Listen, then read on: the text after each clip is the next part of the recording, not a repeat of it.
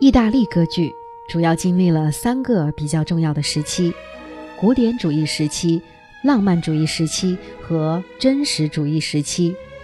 但最为重要的当属后两个时期：浪漫主义和真实主义。真实主义歌剧虽然就存在了二三十年的时间，但是它在歌剧历史上的地位和作用是不可估量的。今天也要为你介绍来自这一时期的一部值得品味的作品，它就是来自歌剧作曲家莱昂·卡瓦洛的《丑角》。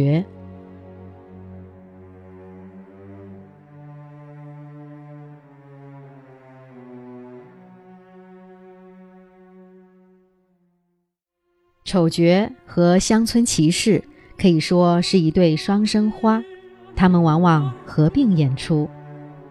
丑角是一部两幕歌剧，莱昂·卡瓦洛亲自写剧本并谱曲。创作者由一则谋杀案件得到的灵感，那个案件和流动马戏团有关，而且案情就发生在现场表演的时候。一八九零年五月，莱昂·卡瓦洛在信中说道：“幼年时期。”父亲是蒙塔尔特的法官，在乡村的巡回剧团中，有一位演员因嫉妒，就在演出的时候杀死了他的妻子。我的父亲主审此案，我想将这个故事谱写成歌剧。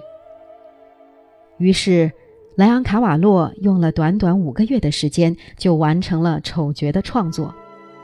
一八九二年五月二十一日，这部歌剧在米兰维尔美歌剧院由托斯卡尼尼指挥首演，听众反响热烈，喝彩声不绝于耳。这部作品首演就获得了巨大成功，而莱昂·卡瓦洛也因此被乐坛誉为歌剧界的新彗星，获得的溢美之词不计其数。丑角是一部戏中戏，这种形式可以追溯到盛行于十六到十七世纪的古希腊的喜剧。到十九世纪末，意大利文学标榜真实主义，大家纷纷从浪漫主义的美梦当中清醒过来，扎根现实，活生生地刻画人间百态。神仙故事、贵族的罗曼爱情就此让出了舞台中心。一些微不足道的下层人物开始登上舞台，所以莱昂·卡瓦洛也把故事安排在意大利的南方，来表现平民阶层的日常生活。丑角，它的剧情大致是：马戏团团长卡尼奥的妻子内达和村里的男人希尔维奥有染。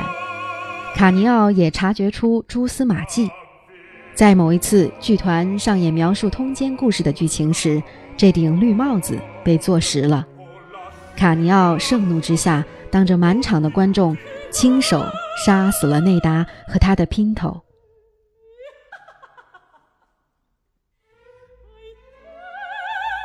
老夫少妻尴尬事这样的题材，在通俗戏剧当中非常常见，不过。丑角却是一个悲剧的结局。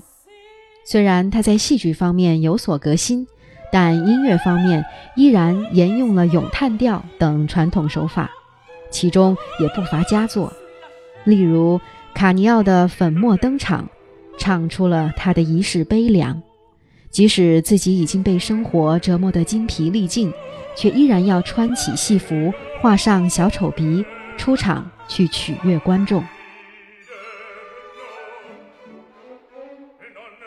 歌唱家卡多索曾经演唱过多个版本的《粉墨登场》，加上他的精湛舞台诠释技巧，让这首咏叹调成了名篇。从此，很多男高音都会用它来展现自己的技艺。《爱的二重唱》是为内达和希尔维奥所作的，曲风和谐悦目。不过被托尼奥这个不速之客打断了。托尼奥是剧团当中最邪恶的小丑，他驼背丑陋，癞蛤蟆想吃天鹅肉，垂涎内达已经很久了。在自己的淫欲被拒绝之后，他把内达和西尔维奥的奸情告诉了卡尼奥，导致了最终的悲剧。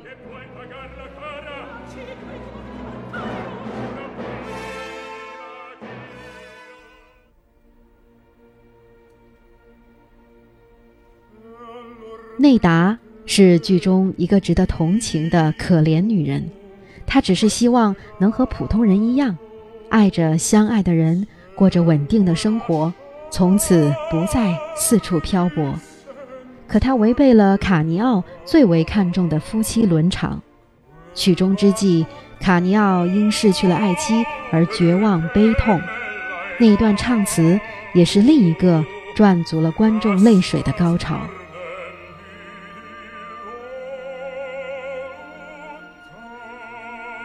这里是知乐古典音乐，欢迎你关注五十二部值得听的歌剧系列作品。我是主播念希，也欢迎你继续关注知乐古典音乐的新浪微博或者是微信公众号。